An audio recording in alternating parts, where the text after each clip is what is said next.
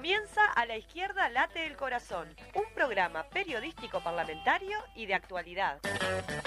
Acompáñanos por Radio Fénix 1330M y radiofénix.ui o más tarde en nuestras redes sociales. A la izquierda late el corazón. El accionar parlamentario cerca de la gente.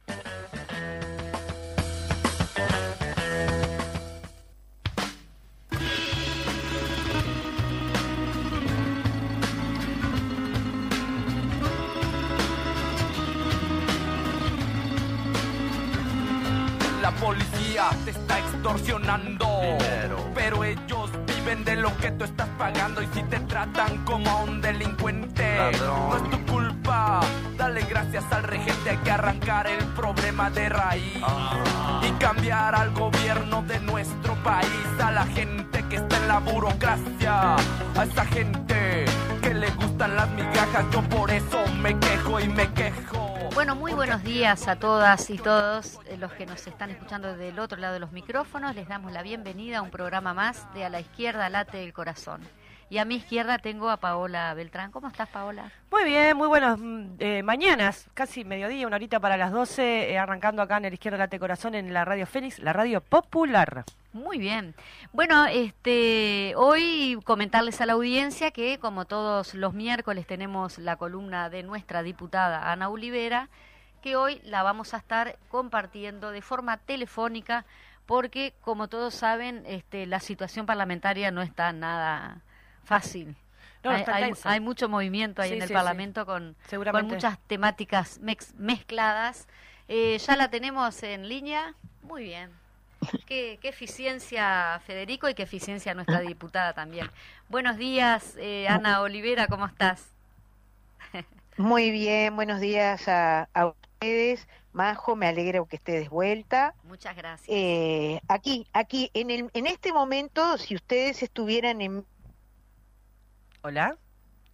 ¿Se cortó, Fede? ¿Me oyen? Ahora sí, ahora sí, dale. Ahora sí. Decía que tengo aquí en mi escritorio desplegado este la bueno la vieja reforma jubilatoria la reforma jubilatoria aprobada en mayo de este año eh, la propuesta de caja profesional el aditivo que presentaron el otro día es decir porque están in- corriendo e improvisando improvisando y corriendo para decirlo de una de alguna manera y cuando las cosas no le salen ¿Quién tiene la culpa? El la Frente culpa Amplio. la tiene el Frente Amplio. Claro. No tengo por qué explicarlo porque ustedes ya lo tienen claro. Si algo no sale bien es por culpa del Frente Amplio. Entonces, hasta el día de hoy, dos hechos muy importantes. Digo esto porque seguramente vamos a tener mucho material para la semana que viene, eh, porque esta semana, que no es semana habitual de sesiones, ni en diputados ni en el Senado, ni tampoco de funcionamiento de comisiones, salvo, salvo la de asuntos laborales en el caso de diputados, hemos tenido el día lunes sesión extraordinaria con el tema de la caja de los profesionales. El día de ayer, además, la presencia en régimen de comisión general a pedido del propio ministro, del ministro Heber. Entonces, primero me voy a referir a esto último porque está claro que no se termina de asumir el conjunto responsabilidades institucionales que tiene y que ha tenido el Ministerio del Interior eh, en una cantidad de hechos, ¿verdad? Y el Ministerio del Interior y alguien que siempre queda por ahí oculto que debería también opinar, que es la, la Secretaría de Inteligencia Estratégica del Estado, ¿no? Sí. Este, digo referido a todos los temas que tienen que ver cuando uno arranca, bueno, uno puede arrancar desde muchos lugares, ¿no? Pero vinculados con el Ministerio del Interior, vinculados con el ministro Heber, todo el tema de Catón Natí, sin lugar a dudas, ¿no? Todo el tema del puerto, además. Pero después de eso, en su, en el Ministerio del Interior, con el tema de Marcé, con el tema de Astesiano, bueno, y ahora con el tema de Penades, en doble sentido, ¿verdad? En que eh, el tema central termina Se cortó ahora de vuelta. decir que el ex senador, el ciudadano Penades, ¿la? hola, Sí, hola. sí. El tema central decías, este Ana. Yo escucho perfectamente. Sí, sí, sí, Se te había ido unos segunditos y estabas comentando ¿Tienen que... algún problema, pero yo los, los escucho a ustedes. Perfecto. Estaba diciendo que hay mayor preocupación porque el ciudadano penadez le mintió al Partido Nacional que por las víctimas del ciudadano penadez. Ajá. Además de todo lo que tiene que ver con eh, la trama, ¿verdad? Eh, en relación a tratar de justificar y de conocer a las víctimas por parte de efectivos policiales dependientes directamente eh, del ministro. En fin, la resolución del Frente Amplio, ratificada ayer en la, en la, en la mesa política, ayer no, el, el lunes, porque ya no sé ni en qué día Sí. vivo, este, eh, es, es este, eh, el eh, realizar la interpelación, este, solicitar eh, la interpelación ya planteada al ministro Heber y eh, quien será eh, la miembro interpelante será la senadora, nuestra compañera Silvia Nane. Ah. Así que sobre Bien. esto vamos a tener mucho para, para seguir hablando. Y ahora voy al tema de la sesión extraordinaria del día lunes. Y digo esto porque eh, también en esto que la culpa la tiene el Frente Amplio, eh, les voy a relatar que el día 22 de septiembre de este año entró el proyecto eh, de caja profesional. El proyecto para refinanciar a la caja previ- eh, profesional. El proyecto para que la caja no caiga. ¿no? O sea,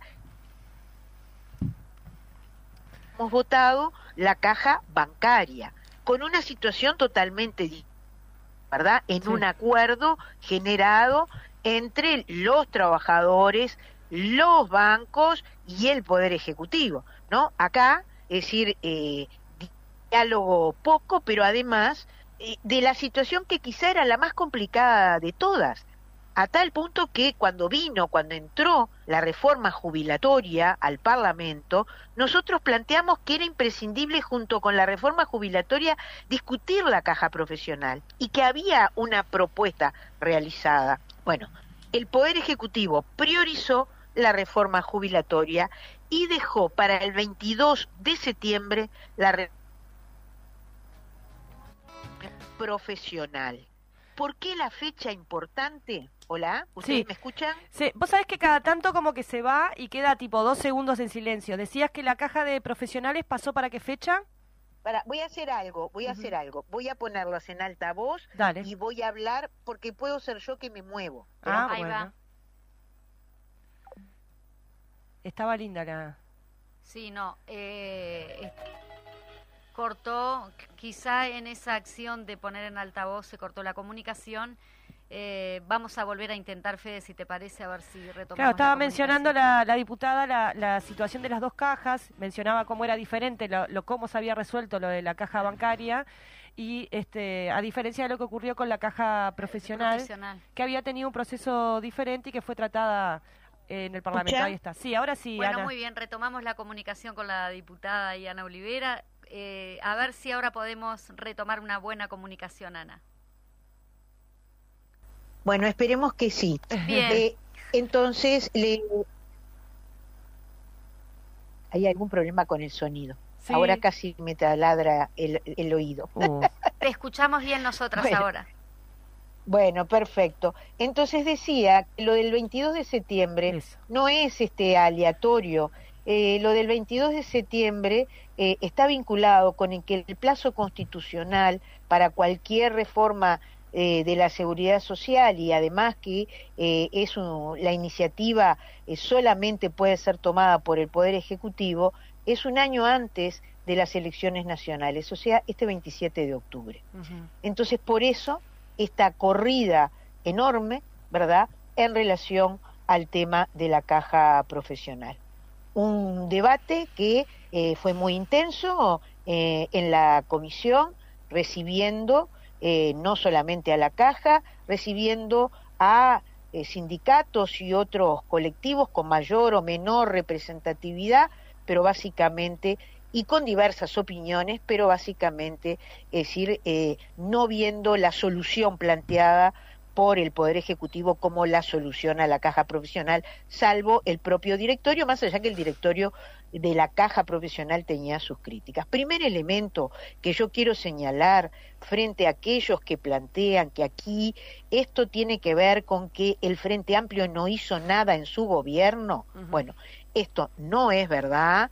Es decir, en realidad hay un informe bien interesante que presentaron al final de su gestión los dos representantes del Poder Ejecutivo, porque aquí hay un hecho bien interesante, ¿no? Que es, es decir, cómo, cómo está constituida la caja profesional. En realidad, la caja profesional está constituida por este, eh, las elecciones, a partir de las elecciones que se realizan por este, un conjunto de profesionales y con eh, el, una representación del Poder Ejecutivo de dos miembros. Bueno, eh, al final del año 2019, estos, estos miembros del Poder Ejecutivo hacían de alguna manera un relato bien interesante de qué cosas habían, de qué cosas habían hecho, ¿verdad?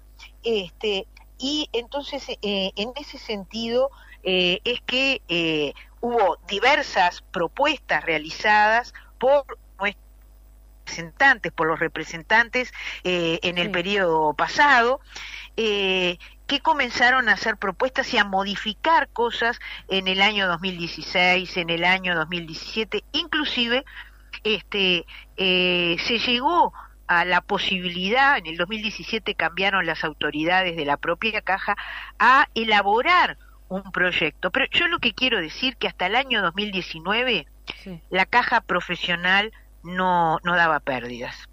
Y al mismo tiempo que sí se reconocía que había un proceso de deterioro y en aquel momento se estimaba que hasta el 2031 este, se podía llegar, pero con la necesidad de una, de una reforma. Eh, eh, en realidad, esta eh, reforma presentada en ese momento no, no fue tomada, el directorio decidió elaborar otro proyecto, pero bueno, la cuestión es que con todo esto, es decir, este, esta crítica permanente de que esto es culpa del Frente Amplio, la situación en que está en la caja, nosotros la rechazamos terminantemente. Bien. Y ahora sucede lo mismo, o sucedió lo mismo, en relación a la votación que se realizó el lunes pasado, en el que nosotros eh, este lunes pasado tomamos la decisión como fuerza política de votar negativamente eh, este, este proyecto.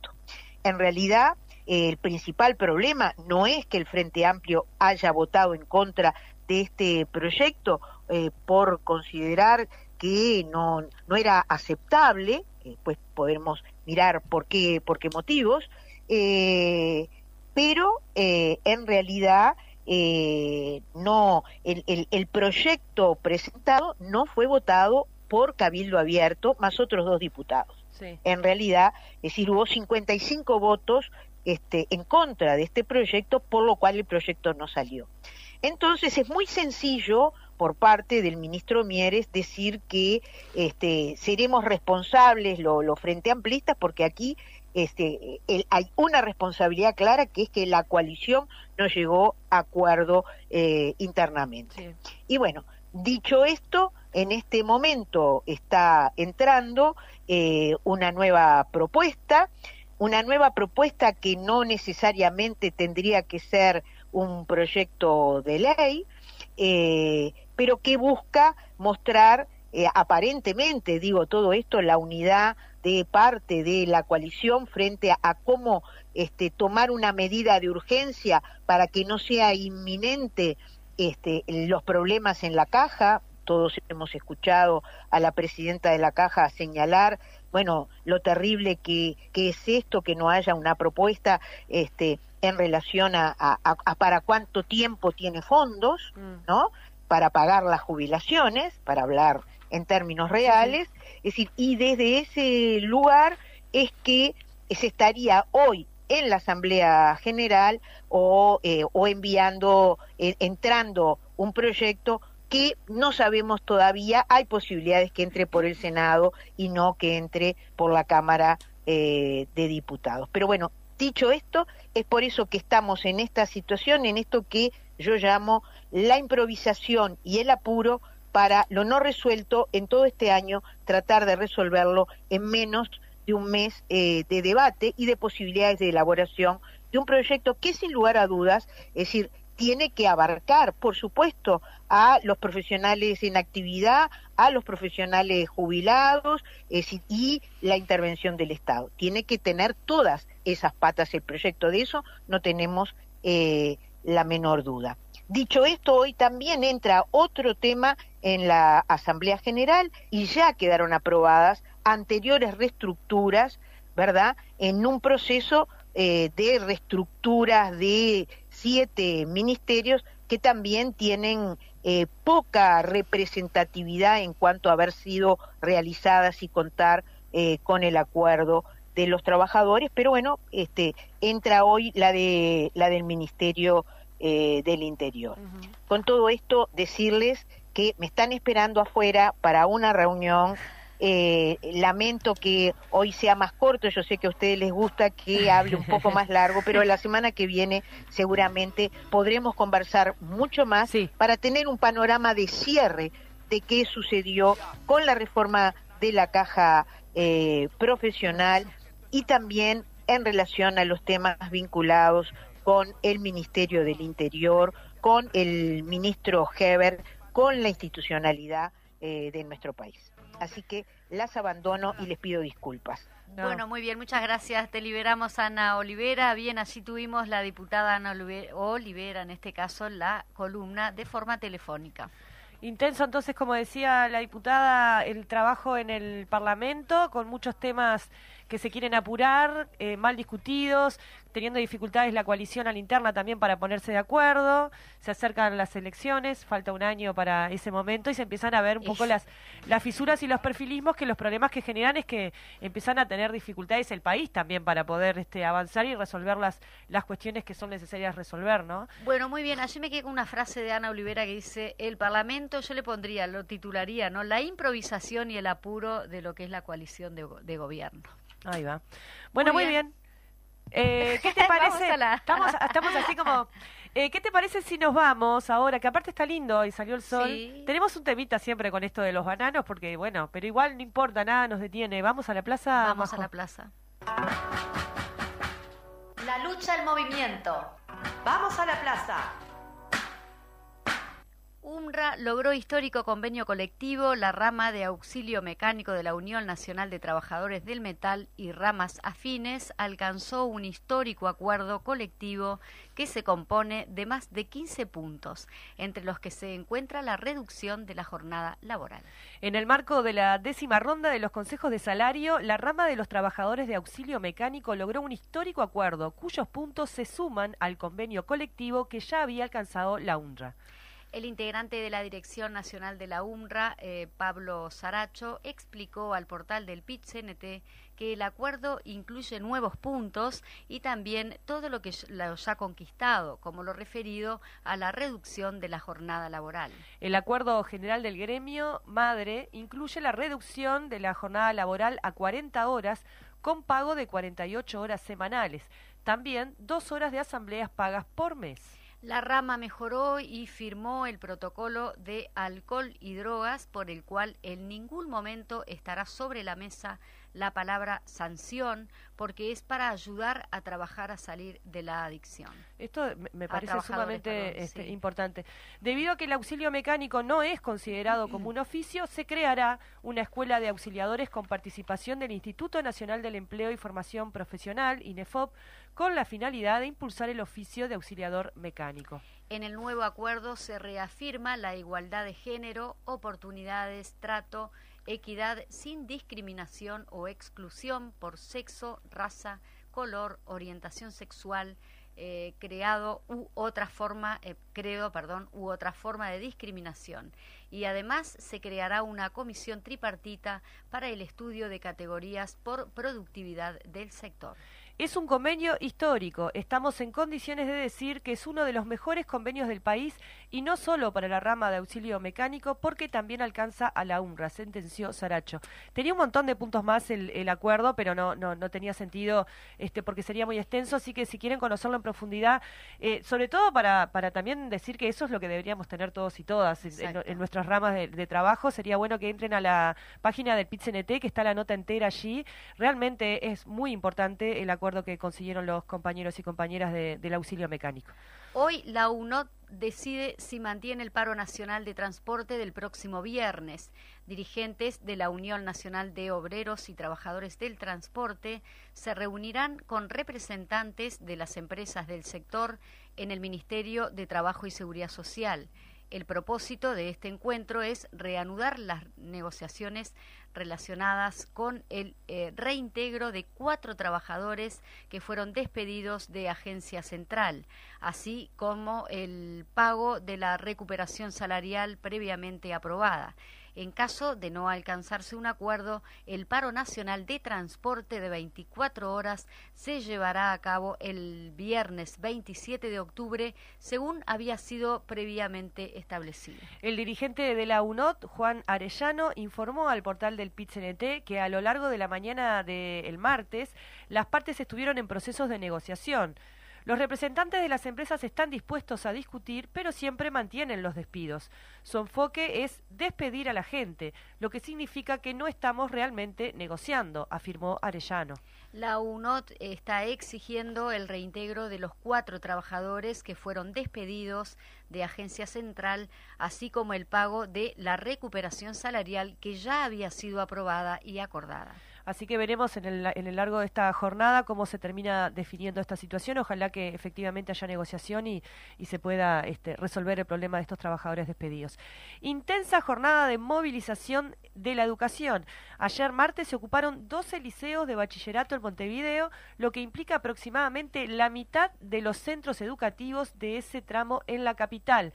Si bien el presidente del Consejo Directivo Central Codicen de la Administración Nacional de Educación Pública, Robert Silva, dijo que se pidió el desalojo de todos los centros ocupados en la mañana, el último centro desalojado fue el Liceo 26, recién sobre las 20-30 horas. Sí, así lo informó en la diaria Camila Melchaca, eh, presidenta de la filial montevideana de la Asociación de Docentes de Educación Secundaria, quien contó que Secundaria elaboró una nota genérica solicitando la desocupación en todos los centros ocupados. Si bien tuvieron la intención de llevarlo al sindicato, no pudieron entregarla allí porque este martes también hubo paro del Sindicato Único de Trabajadores de instituciones gremiales y afines.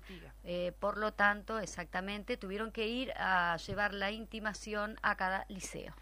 Menchaca valoró positivamente la jornada de reclamos y según dijo, se ocuparon esa cantidad de liceos en simultáneo por primera vez en muchos años. Según planteó, para realizar dicha valoración tienen en cuenta la cantidad de docentes que adhirieron a la medida y que militaron las ocupaciones.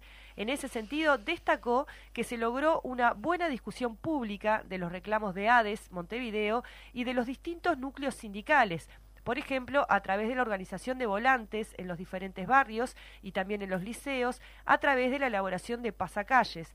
En muchos casos, las ocupaciones también fueron apoyadas por los respectivos gremios estudiantiles y por la Asociación de Trabajadores de Educación Secundaria. Hoy seguía este, esta dinámica y estaban incorporadas eh, los centros UTU. Ahí va. Eh, así que muy importante la movilización de los... Felicitaciones a la lucha estudiantil y docente, ¿no? Porque en este caso este, la, la, punta, digamos, la llevaban los docentes. Muy bien, acto Frente Amplio el próximo martes 31 de octubre. El Frente Amplio realizará un acto en la Plaza Liber Sereni con motivo, del cierre de los diálogos por Uruguay y al cumplirse 19 años del triunfo del primer gobierno del Frente Amplio.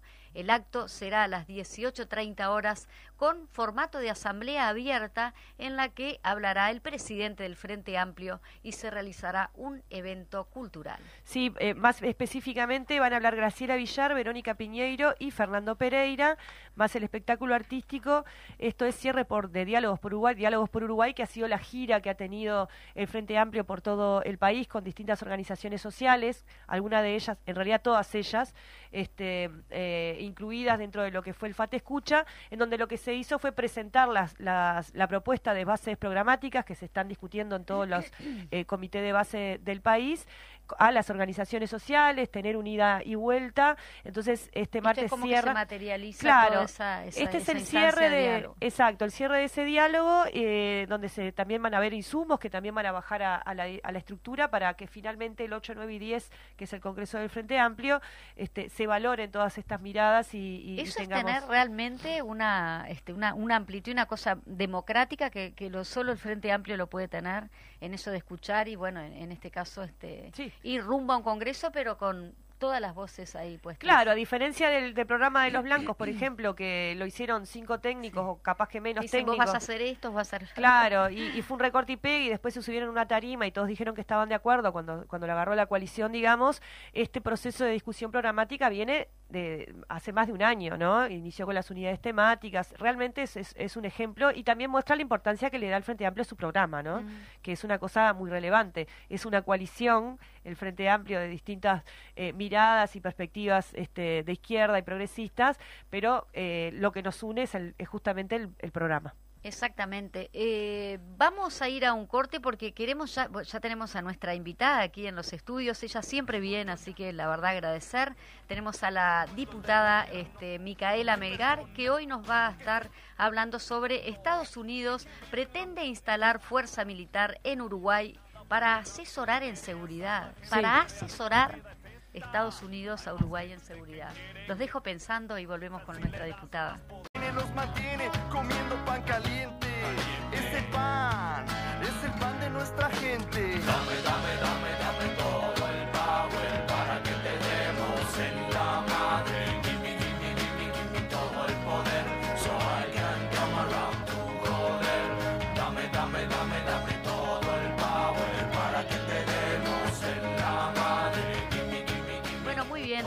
decíamos, tenemos aquí parte del Parlamento representado justamente la diputada Micaela Melgar y le decíamos el titular que vamos a estar desarrollando cuando decimos asesoramiento, apoyo, enlace y evaluación con países del mundo, Estados Unidos. Bueno, este, capaz que nos puedes ilustrar un poquito en eso de que eh, parece increíble, pero no lo es. Bienvenida. Bueno, Muchas gracias. ¿Cómo andan? Eh, bueno, un gusto estar por acá.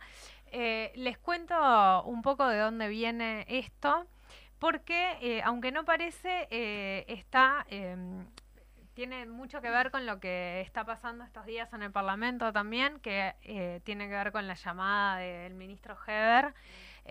bueno, en realidad el ministro Heber se quiso adelantar. Ahí va. Ahí. Este, se quiso adelantar a una interpelación que, va a ser el Frente Amplio. Eh, al respecto, bueno, el ministro más interpelado este, y más cuestionado, tanto por el Frente como por sus propios compañeros, eh, por un montón de, dificultades que ha tenido para llevar su tarea adelante, como tiene que ser. Uno de los grandes problemas eh, que tenemos desde que, se vienen desarrollando de antes, pero en esta administración particularmente es el avance del gran narcotráfico en el Uruguay, ¿no? Ese es como el, panorama. Eh, bueno, ya sabemos que eh, este gobierno, por un montón de acciones y omisiones, eh, generó que grandes grupos criminales actuaran en el país con bastante tranquilidad para, para poder generar sus redes, este, su trabajo organizado. Eh, que, termina repercutiendo en eh, violencia cotidiana en los barrios, este, en, un, en un estado de, alerta pública al respecto de la seguridad que genera que la gente quiera respuestas ¿no? sobre ese tema.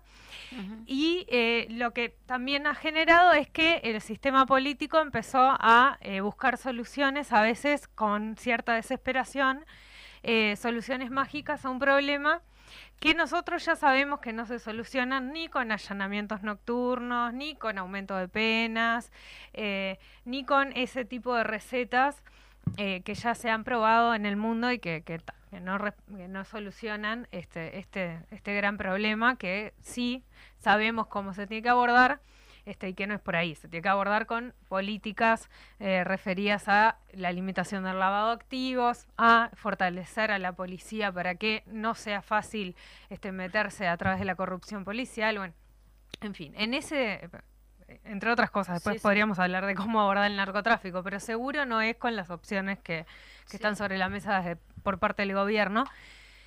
Y una de las peores ideas que ha tenido el gobierno ha sido eh, poner sobre la mesa el concepto de la guerra a las drogas, em, que es un concepto que Estados Unidos viene este, promulgando por todo el mundo, que es eh, que tiene eh, por atrás varias ideas, pero entre ellas este, lo que este, la base ideológica es que eh, hay que tratar el narcotráfico como una amenaza global, como una amenaza terrorista, eh, y que la forma de terminar con el flagelo del narcotráfico, de la delincuencia, es enfrentar a los grupos criminales este, y al narcotráfico como si fuera un enemigo este, del estilo eh, eh, de un enemigo como si estuviéramos en guerra con él, ¿no? Como si fuera otro estado u otro, ejército. otro ejército, sí. Este, ah, de ahí unos contra otros. Unos contra otros, sí. Y que hay que desplegar acciones eh, como si estuviéramos en guerra, ¿no? Em, este concepto de guerra a las drogas tiene un montón de malos resultados en el mundo eh, porque ha avanzado en términos de eh, desarrollo de la violencia terrible en América Latina en particular.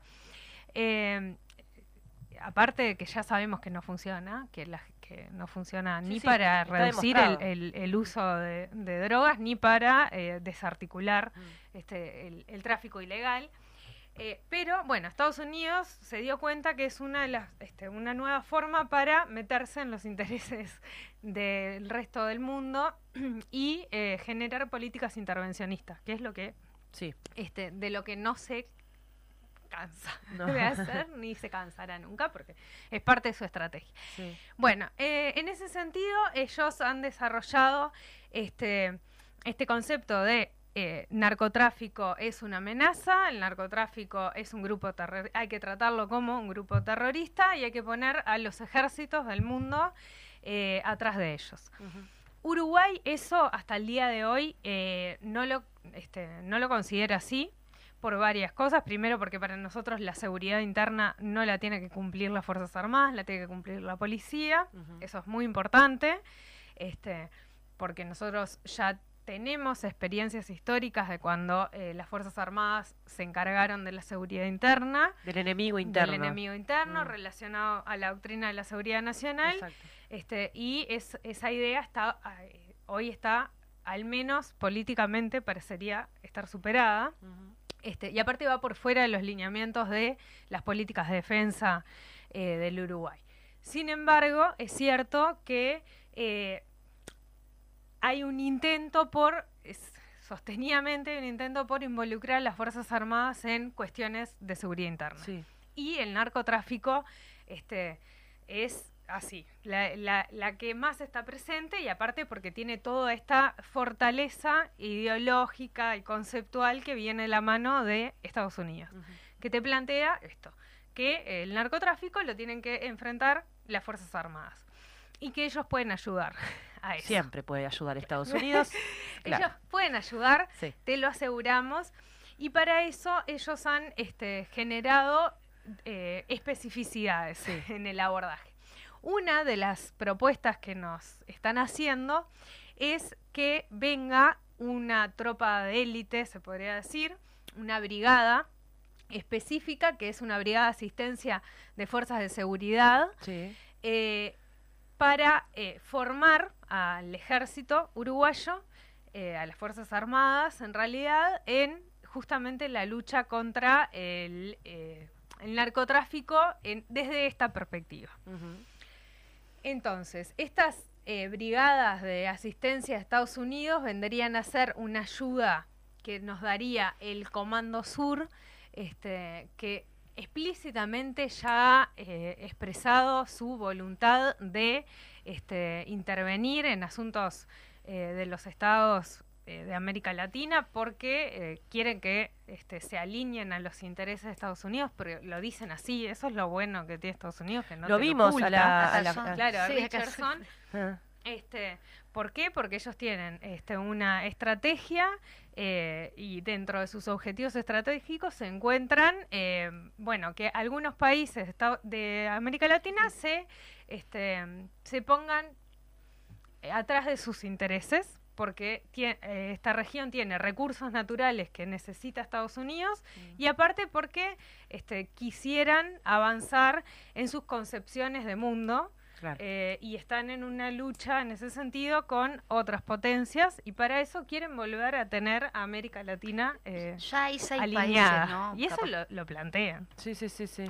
Perdón que te corté, Sí, sí, este, claro. pero ya hay seis países, por lo que leímos justamente en la nota. que tienen ¿no? esta asistencia. Que tienen sí. esta asistencia. Este, la, a ver, ellos lo que eh, estas estas brigadas se crean en realidad eh, hace bastante tiempo en el 2017 con el objetivo de intervenir en otras zonas de guerra, este, Irak, Afganistán, este, para generar formación a esos ejércitos, pero eh, en realidad es eh, a ver, el, el objetivo eh, concreto es el intervencionismo, por lo menos eso es lo que nosotros eh, analizamos.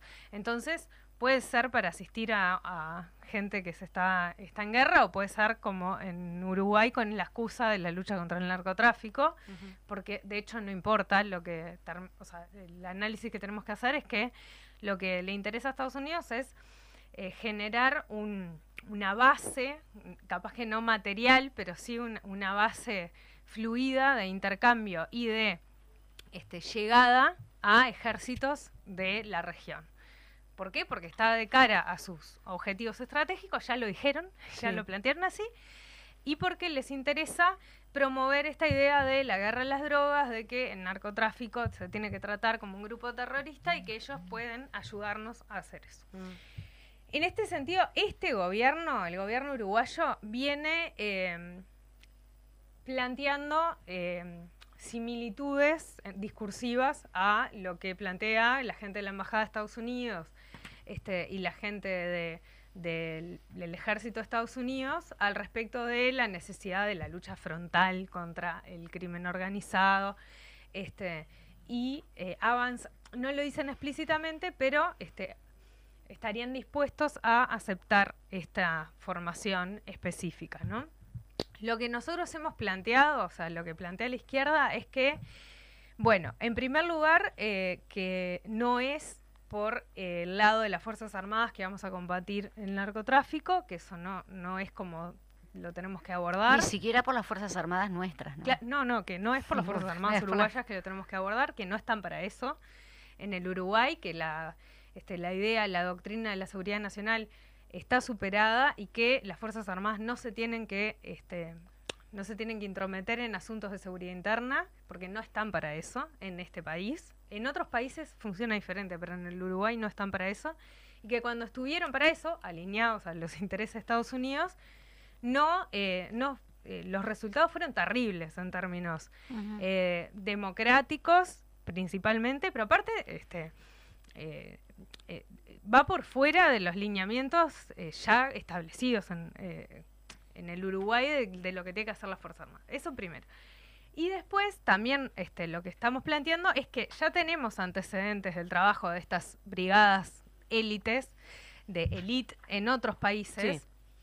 de América Latina y que los resultados, como evidentemente sabemos, este, no son de, eh, de que finalmente luego de la intervención de estas brigadas Se en los soluciona. ejércitos se solucionan los problemas, sino que bastante por el contrario, lo que, lo que termina pasando es que se amplía la violencia, que se generan grupos paramilitares en respuesta eh, a, a la acción de los gobiernos eh, y que por sobre todas las cosas eh, no se frena lo que ah, supuestamente se querría frenar, que es el narcotráfico.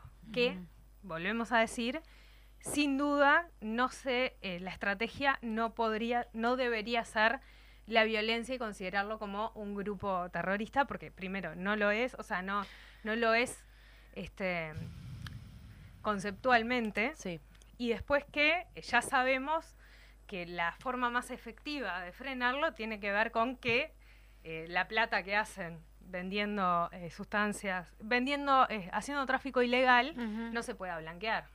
Sí, también yo recuerdo cuando mucha cosa atrás de todo cuando se hablaba de, después de las Torres Gemelas de la guerra contra el terrorismo, una de las cuestiones que se que se decía es que eso es imposible porque el terrorismo no es una cosa concreta, sino que es una metodología. Entonces, vos no puedes hacer una guerra contra una metodología, eh, ¿no? Y con esa excusa de la guerra contra el terrorismo pasó todo lo que pasó y ahora estamos como en la misma lógica. Es una excusa. El narcotráfico es una actividad, eh, no es una cosa que está este, ubicada en un lugar y que tiene distintas. Este, y después lo otro que te quería consultar y, preguntar es... Eh, que eso que decís es tal cual, o sea, es, imagínense, ponele, tenemos esta formación, vienen a hacer, miren, lo que dicen que, que, que hace esta, el, concepto de asistencia a fuerzas de seguridad que manejan eh, Estados Unidos para este, para este tipo de formaciones eh, acción unificada para generar, emplear y mantener fuerzas de seguridad locales de la nación anfitriona, o sea, sería nuestro ejército, o también de tipo regional, eso sería una locura en nuestro caso, pero bueno, en apoyo a una autoridad legítima, que sería la de las Fuerzas Armadas en, nuestro país versus la, la, legitimidad que tiene el narcotráfico, por ejemplo, en algunos... Eh, barrios. ¿Se entiende el concepto? Sí, sí, sí, ¿Por qué? Porque la idea es que el narcotráfico funciona como un grupo terrorista que toma claro. territorio. Tendríamos barrios ocupados por el ejército, ponele. No así, pero digo... No lo puedo asegurar, pero si lo lees es básicamente lo que te están diciendo. Concentramos la fuerza en determinados lugares en donde suponemos... Donde nos parece. sí. este, de esto que lo perdimos porque este grupo terrorista nos lo sacó. La consulta que yo te quería hacer iba, iba, en ese sentido, porque el ministro Heber ha dicho sistemáticamente que la razón por la que, por ejemplo, tenemos esta cantidad de muertes espantosas es porque se le ha dado un golpe fuerte al narcotráfico, ¿no? Nosotros hemos eh, tocado a los grandes, entonces por eso tenemos esta respuesta sistemáticamente, dice eso. Y ahora resulta que necesitas que venga a Estados Unidos a explicarte cómo hacerlo. Hay una contradicción allí, ¿no? Bueno, Estados Unidos, la DEA, que ya le dijo, el, el gobierno de Estados Unidos ya le dijo que no iba a entalar la DEA porque este, tampoco es que a Estados Unidos les le interese generar aportes técnicos, ¿no? Les, interesa este, seguir su plan, que es lo que es este, lo que planificó el Comando Sur, que es mejorar su incidencia este, para el acceso a los recursos estratégicos. Les sirve esto, meter gente este, de, de, sus eh, ejércitos adentro de nuestras Fuerzas Armadas para generar formación. Por ejemplo, este, seguramente no les sirva tanto otro tipo de acciones. La pregunta sería formarlos para qué. Claro, para que respondan a sus este, posibles intereses ¿no? en el país. Ahora, es eso que vos decías, bueno, eh, la, la, guerra este, contra los grupos criminales de Heber en realidad lo que ha generado este, o sea, de verdad que es difícil encontrarle algún logro, más, o sea, pero siendo objetiva, o sea, porque ni en materia carcelaria, mm. este, porque desde las cárceles se sigue operando, o sea, los grandes grupos criminales en las cárceles siguen teniendo su funcionamiento regular, mm. entonces tampoco es que la inteligencia penitenciaria haya mejorado. Mm. Eh, de hecho, ahora está muy eh, cuestionada la inteligencia policial claro. por, eh, por acciones de corrupción, de nuevo, que es el gran eje que ha tenido este gobierno, la corrupción, eh, pero también por la incapacidad que ha tenido de verla venir. O sea, tampoco es que la inteligencia policial haya detectado algo. Nada, claro. Lo único que pasa es que cuando se filtra algo, remueven a las personas del cargo, pero este, entonces ni en las cárceles, ni en los territorios, porque en, en los barrios cada vez se expresan más directamente las acciones de los grupos criminales, no solo por la violencia, por los tiroteos, por este, por el día a día de, por ejemplo, las rapiñas, que sabemos que es un delito este, que a veces se comete en, em, en las zonas donde eh, se eh, funciona el eh, narcomenudeo, pero para este, que es un delito de sobrevivencia en realidad. Este, pero no, tampoco, no se redujo la, la rapiña, pero este, también se ve se puede ver delitos este, de extrema violencia que en realidad responden a acciones de grupos criminales asociados al narcotráfico, o sea, tampoco se desbarata. Mm se, tampoco se ha reducido claro, eso. caen los chicos, pero no los que realmente claro, este, mueven los... Es que no, de nosotros, de las interpelaciones, la información que hemos tenido, es que simplemente han crecido la cantidad de grupos criminales organizados e identificados. este Y todo esto nosotros creemos que es porque eh, se, la policía en el Uruguay tenía cierto grado de formación sistemática al respecto de la lucha contra el narcotráfico que venía desde las administraciones anteriores de Frente Amplio y eso se desarmó este, con una visión bastante miope de que los policías este, no se respondían a... Sí, la policía del Frente Amplio. La policía del Frente Amplio. Entonces se desarmó y no hay capacidades técnicas en la mm. policía. Y este y también que toda, todas las responsabilidades de las acciones fallidas terminan eh, asumiéndolo los mandos policiales, entonces los recambian, los recambian, los recambian, el mando político nunca asume nada. Sí, no, nunca, supo, es lo que decía, dijo Heber ahora en Yabasana, ¿no? Nunca me entero. Ni, nunca asume responsabilidades por, por, nada. Este, y en definitiva, entonces, bueno, no ha frenado ni los pequeños delitos, ni los delitos de más extrema violencia, ni lo, ni lo que sucede en las cárceles. Este, y por supuesto, no se ha hecho nada al respecto de dónde está el eje del asunto, que es eh, el ingreso y este, la salida de la droga, que es a través de la frontera. Mm. Ahí sabemos que no, no hemos logrado nada. Mm. este, bueno, con, con, la privatización del puerto mm. y las incapacidades que se ha tenido para el control de la frontera Sí, los escáneres que se rompen y si los denunciaste te, relevan de puesto, o sea, todas las irregularidades. de, de, de plata y de presupuesto y de, y de personas que tienen la aduana, por ejemplo, o sea, en, eso ya sabemos que, no lo vamos a mejorar por ahí porque mm. como que se entregaron con ese tema. Después, no tenemos forma de controlar el espacio aéreo, porque las Fuerzas Armadas no tienen cómo volar, ni siquiera, mucho menos controlar lo que sucede en las 900 pistas clandestinas que hay en el Uruguay, o sea, entra y, y sale droga por medios terrestres y por el espacio aéreo, o sea, ni el ingreso ni la salida, este, y por supuesto que es lo peor y es lo que todo el mundo, todos los expertos internacionales llaman la atención, que es el gran lavado de activos que sucede en el país, que eso es así. O sea, si eso no se corta en algún momento, que con la ley de urgente consideración se ha flexibilizado, este, no, no va a haber forma de reducir el rol en el narcotráfico porque eh, operan con mucha facilidad.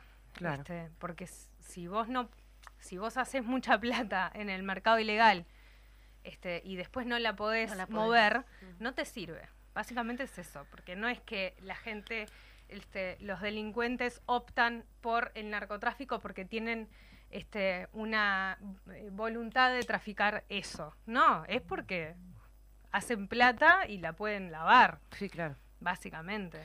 Si, si eso estuviera controlado, harían otras acciones este, delictivas. Bueno, con el tema del lavado de activos, este, no, no hubo un avance. No, hubo retroceso en realidad, lo decimos siempre con el tema de la LUC y demás, ¿no? Hubo retrocesos eh, y hay llamadas de atención a nivel internacional. O sea, hasta Estados Unidos eh, está planteando el lavado activo. en, Dale, Sí, no, yo me quedé con esta con esta frase con, respecto a la funcionalidad, ¿no? De esto, volviendo este, desde el principio, que dice la estrategia y política de influencia de otras naciones en la región. Claro. ¿Cómo, cómo, cómo podemos llevar esto no a una explicación para, para, para la audiencia, mm. que es una estrategia y una política para que, que, instala Estados Unidos, pero para defendernos a nosotros de los supuestos ataques de otra región, cosa que Uruguay sabemos que no, no tiene una situación de esa, como tú ya lo, decías al principio. esto que, decía Paula es que se quiere generar la idea de que existe ese enemigo que es el narcotráfico este, para América Latina, ¿no? Eh, para otras regiones del mundo, eh, eh, la excusa es otra mm. este para generar acciones de intervencionismo no que es como nosotros queremos definirlo. Porque no no queremos igual o sea yo no quiero que suene como miope y que todo lo que eh, puede aportar Estados Unidos está mal solo porque es Estados Unidos porque eh, Estados Unidos tiene eh, muy buenas capacidades técnicas, por ejemplo. Y nunca hemos em, puesto un pero a acciones de formación y de intercambio en cuestiones técnicas, porque es como ponerse un balde para, para el desarrollo técnico de en algunos este, casos especialmente de las Fuerzas Armadas, a ver, que no se formen con uno de los mejores ejércitos del mundo es evidentemente eh, necesario. Como, pero eso no tiene nada que ver con este tipo de acciones que sí consideramos de tipo intervencionista. Primero porque el problema no es real, es generado, porque eh, el problema no es real en términos de que el narcotráfico no es un grupo terrorista y que las Fuerzas Armadas no deberían este, trabajar en términos de seguridad interna, ¿no? Y después porque eh, yo creo que hay una voluntad del gobierno de hacerlo igual, aunque no haya eh, respaldo del sistema político, que eso es lo grave. Y por eso queremos salir a hablar de este tema. Bueno, en ese sentido, yo estaba leyendo para atrás, ¿no? El primer lugar a donde llegan es Colombia, en la época de Duque, que también lo hizo sin el respaldo de nadie. Eh, después está Panamá, Honduras, eh, Ecuador, Perú y sería Uruguay, ¿no? Si pensamos en estos países, eh, sacando a Colombia, que ahora está Petro, ¿no? No sé ahí en, qué situación está esta, esta cuestión pero son todos países que o tienen una situación compleja a nivel de Honduras, Perú, democráticas, o tienen gobiernos de derecha directamente, como en el caso de Uruguay. O sea, que están por lo tanto, están afines a estas políticas intervencionistas de Estados Unidos porque en general este tipo de, gobiernos, entre comillas, en el caso nuestro sí un gobierno democrático, pero con esta cuestión ideológica, eh, tienen en general un, un, afín a Estados Unidos y también estamos en un marco geopolítico en donde China y Rusia hay una disputa, ¿no? Entonces no es porque sí nada, o sea, en esto que decía Majo de los países extranjeros, estamos hablando de Rusia y de China que Estados Unidos quiere frenar esa influencia y lo hace a su manera que siempre es con el intervencionismo, ¿no? Bueno, con las armas también. Claro. Sí, nosotros eh, de paz nada. Detectamos en realidad la, la la posible llegada de este grupo de, estas brigadas, porque lo dicen ellos mismos en un documento este, que presentan eh, al Congreso de Estados Unidos, donde explican sus acciones. Ahí dicen que desde el 2020 están en América Latina, en algunos lugares con puestos permanentes y en otros lugares quieren generar acciones esporádicas. Y dentro de las acciones esporádicas que quieren generar, eh, mencionan Uruguay. Eh, entonces, sin duda que esto tiene que ver con la voluntad de este de reorganizar su región a favor de sus intereses. Su patio trasero. Claro, su patio trasero. Y además este, tienen acá un aliado, ¿no? También el gobierno nuestro. Ahora, ahora podría facilitarles la llegada. Por eso nosotros lo que planteamos es, a ver, esto lo tienen que discutir el país, lo tiene que discutir el Parlamento. Eh, para nosotros consideramos que si esto es así como ellos mismos lo presentan, es un montón de gente, o sea, a ver, cada, cada brigada, según la información que, que, que tenemos, son 816 efectivos en un régimen de rotación de tres años. O sea, es un despliegue muy importante para cada uno de los países, que se dividen en 60 equipos multifuncionales integrados por 4 a 6 efectivos, según los rubros, maniobras, artillería, ingenieros, logística, o sea, es un despliegue importante, no es que vienen cuatro oficiales a, dar un taller de formación. Claro.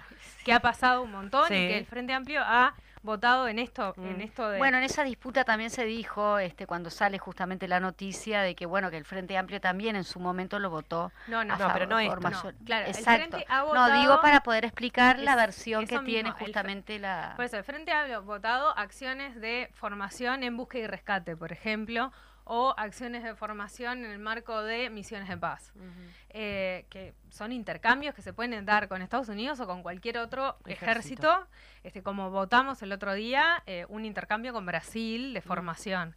Eh, por eso digo, no, no es exclusivamente porque sea Estados Unidos, es porque el, despliegue, el despliegue que tienen preparado, este, y la planificación estratégica que tienen atrás de esto no es para hacer una formación este, de cooperación que le sirva a los dos países, no, es para instalarse en una región este, y, y alinear esa región a sus intereses. Como Estados Unidos. Muy bien. Y lo que se está pidiendo justamente es que esta discusión se dé en el Parlamento y, y, que no sea una cuestión discrecional con todas estas implicancias y estas dudas, que por lo menos en principio son dudas, y que está bueno que se despejen y que sean transparentadas, digamos. ¿no? Sí, Antes de conocer también de primera mano, perdón, los resultados de los otros que vos mencionabas. Bueno, claro. ¿qué pasó en Colombia? ¿Qué pasó en Honduras? Exacto. Este, ¿Y qué tienen previsto que vaya a pasar en Uruguay? ¿Tienen pensado acá en el Parlamento tratar este tema? Ya se lo este, preguntamos a Javier García.